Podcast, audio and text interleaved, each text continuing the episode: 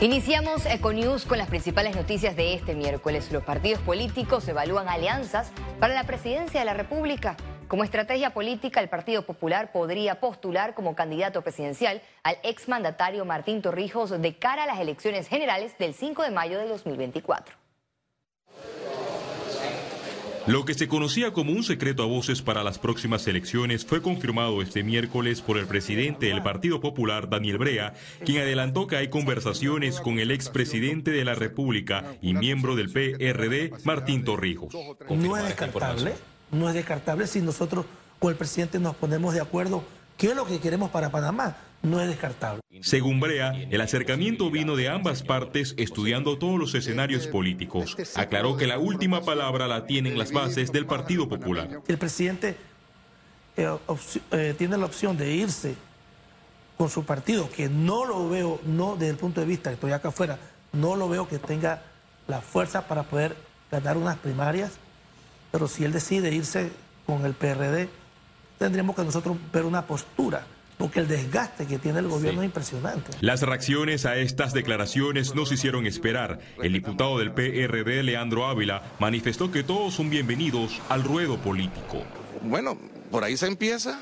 Eh, lo que yo sí sé es que Martín es un miembro del partido y tratará también de buscar los votos si se va a postular dentro de la fila del PRD. El partido Molirena es otro de los colectivos que analiza las futuras alianzas viendo de cerca las figuras que aspiran a la presidencia de la República. En política puede pasar todo. Estamos un año ya eh, preelectoral y, las cosas están eh, dando vuelta. Estamos en una ruleta política ahora mismo que no sabemos realmente qué va a pasar. Si el señor Martín Torrijos tiene aspiraciones, yo se la respeto. Lo cierto que es que si el Mulerena los apoya sí o no, eso lo sabe la membresía del partido. El Partido Popular hasta el momento ha celebrado reuniones para posibles alianzas con los partidos Cambio Democrático y Panameñista. Félix Antonio Chávez, Econius. El presidente de la Asamblea Nacional, Cristiano Adames, renunció este miércoles a posiciones reservadas en el partido PRD e irá a elecciones primarias para diputado por el circuito 8-3. Adame sostuvo que su decisión se da en base a que hay un razonamiento histórico, por lo que enfatizó que cada uno tiene que hacer el análisis de acuerdo con esa realidad. El PRD tiene previsto realizar sus elecciones primarias el 11 de junio. Gracias, presidente. El presidente del partido Cambio Democrático, Rómulo Rux, indicó que en las próximas elecciones internas él se mantendrá a la cabeza a pesar de divisiones con diputados. Yo sé que no la voy a perder, yo tengo liderazgo dentro del partido, yo ni me preocupo por eso. Nosotros vamos a mantener la presidencia del partido, nosotros vamos a seguir adelante con nuestro proceso interno, 19 de marzo, primarias en junio. Estoy seguro, primero yo, de que yo voy a ser el candidato presidencial que representa Cambio, Democrático en las elecciones del 2024. La elección de junio Primero Dios, la voy a ganar yo. El mercado del marisco será una realidad y eliminará el embotellamiento vehicular en la cinta costera y casco antiguo, informó el alcalde del distrito de Panamá, José Luis Fábrega. Y les quiero decir que el mercado del marisco, el mercado del marisco no ha sido suspendido. De los 35 proyectos inconclusos, no terminados, y que no nos dejaron el dinero para pagar. Estos solamente nos faltan cuatro. Ya hemos terminado 31. Y hagan lo que hagan, digan lo que digan, le digo aquí y hoy, trabajo mata lengua. Este miércoles la Asamblea Nacional en un foro con invitados internacionales conocedores del derecho penal analizó el futuro del proyecto de ley sobre extinción de dominio. El presidente del órgano legislativo, Cristiano Adames, indicó que el debate de la nueva normativa se debe dar sin apuros para no vulnerar los derechos de libre proceso de los individuos señalados. Si queremos una norma de extinción de dominio, sí, sí, pero el proyecto de ley presentado aquí por el Ministerio de Seguridad no recoge las garantías de defensa, de protección de ningún ciudadano ni de ninguna organización en este país. La Asamblea Nacional invitó a la abogada colombiana Sondra McCollins Garvin a hablar en contra de la extinción de dominio. La jurista fue la defensora de los colombianos acusados de matar al expresidente haitiano Joven del Mois. También fue la defensa legal del exguerrillero Martín Sombra. lo peligroso de esta ley es su intemporalidad, es atemporal y, eso hace que puedan perseguir bienes de hace 30, 40 años.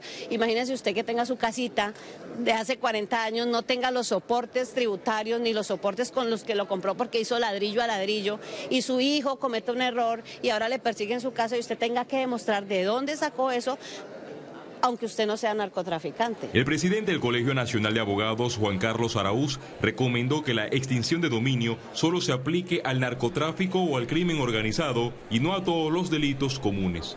Mientras aquí en este país no exista consenso en cuanto al alcance del proyecto de ley de la extinción de dominio, el proyecto como está eh, redactado está destinado a ser archivado y a ser rechazado. Todavía no hay fecha para que el primer debate se reanude en la Comisión de Gobierno. Félix Antonio Chávez, Econius. Este miércoles 18 de enero, el Tribunal Electoral reveló en el programa Radiografía que trabaja a futuro un proyecto que busca crear identificación a las mascotas. Anuncio para ustedes. Exclusiva. ¿A ustedes les gustan los animales? Sí, las mascotas. Bueno, estamos trabajando en este momento en un programa de identificación de mascotas. Oiga. Es el uso que le vamos a dar a, esta plataforma que estamos creando. Eh, la idea es ofrecerle más y mejores servicios a la ciudadanía. Así es que no te, puedo precisar la, no te puedo precisar la fecha todavía, pero, pero estamos trabajando duro en eso. Economía. Un estudio reveló que Panamá dejaría de producir 4.683 millones de dólares al año si la mina Cobre Panamá cesa sus operaciones comerciales en el país. Esto afectaría principalmente a las provincias de Coclé y Colón. La firma Indesa presentó este miércoles el segundo estudio de análisis económico que genera la mina Cobre Panamá al país. Afirmaron que no es un análisis sobre la conveniencia o no de la actividad en Panamá.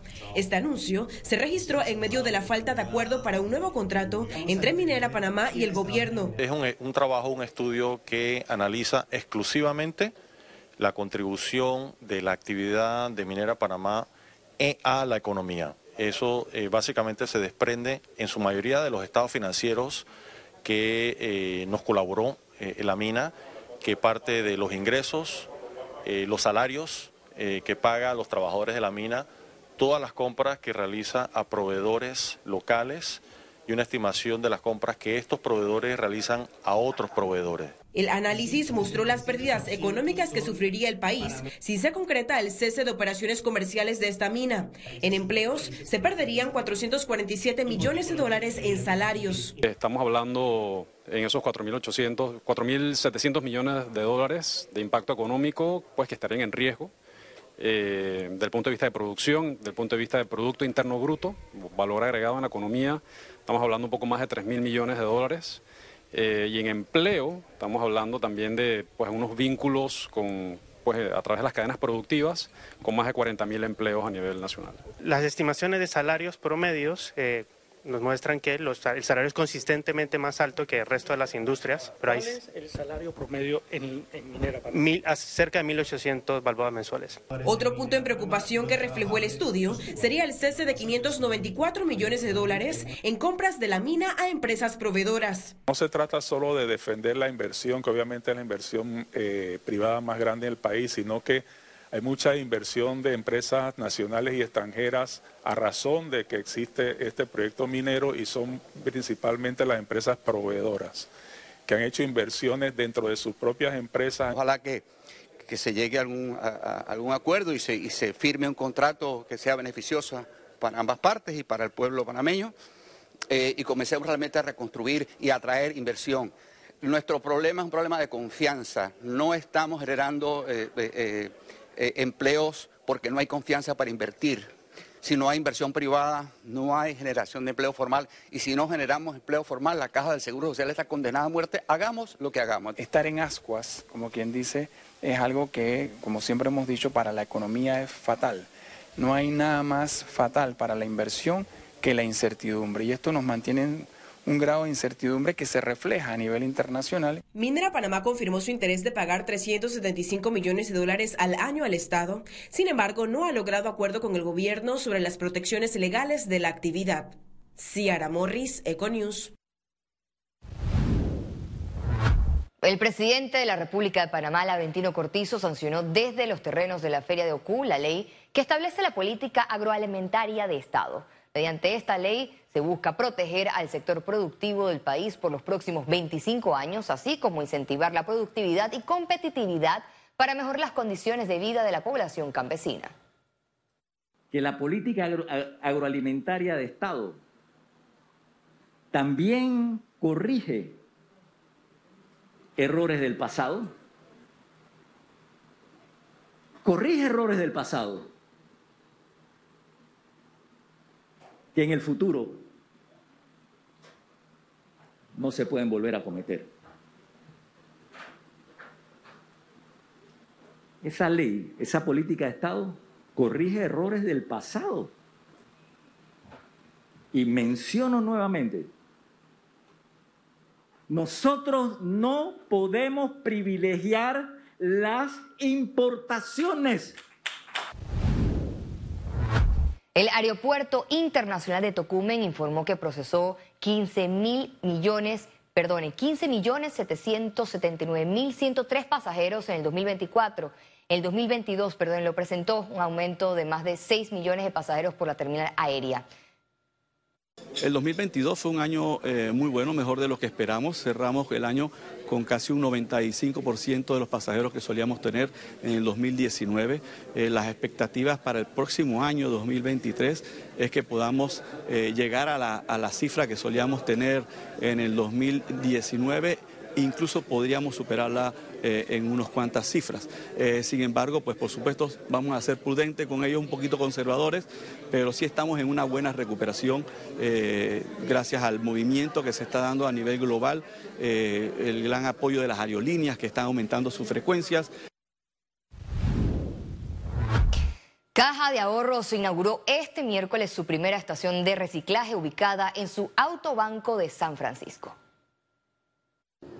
La Caja de Ahorros avanza en su hoja de ruta de acciones y negocios sostenibles. En esta ocasión, buscan promover en sus clientes el hábito del reciclaje y control en el depósito de sus desechos. Esto es parte de nuestro compromiso con la sostenibilidad, es algo que en el banco nos tomamos muy en serio. Y hoy estamos aquí en, la comunidad de San Francisco, justamente dentro de nuestro autobanco, inaugurando este centro de reciclaje que ponemos a disposición de los más de 60 mil residentes del corregimiento, de tal manera que pues, puedan eh, pues, manejar sus desechos de una manera segura, esto, organizada, esto, y obviamente pues amigable. Como y la idea es empezar también a hacer eh, más jornadas de reciclaje, más que nada para incentivar a la población a reciclar y también a cambiar un poco nuestra manera de consumir. Eso es lo más importante, ¿no? Se trata de siete tipos de materiales que podrán reciclarse en esta estación. Es el material como el plástico, más que todo eh, botellas de soda, botellas de agua, lo que es las botellas plásticas en general. El tetrapack solamente lo que es el logo tetrapack como tal sabemos, eh, lo que es el cartón como tal, el papel, pueden ser hojas sueltas, pueden ser los cuadernos de la escuela de los niños, lo que son las revistas, lo que son los directorios. Y en el tema de lo que es vidrios, vamos a tener color chocolate, color eh, transparente y color verde. Inicialmente, esta estación estará habilitada solo un día de la semana con una dinámica de uso. Hemos escogido este tipo de materiales porque son los más frecuentes dentro de lo que son los ambientalistas y la sociedad. Eh, funciona, eh, va a funcionar de 1 a 5 de la tarde los días sábados. Hemos tomado estos horarios puntuales precisamente para mantener un control y un orden en lo que es eh, el tema de la recolección y la clasificación de los desechos. Este centro funcionará como un auto rápido en el que los interesados en reciclar no tendrán que bajarse. Pueden entregar los desechos desde su carro a los voluntarios de Caja de Ahorros. Ciara Morris, Econews.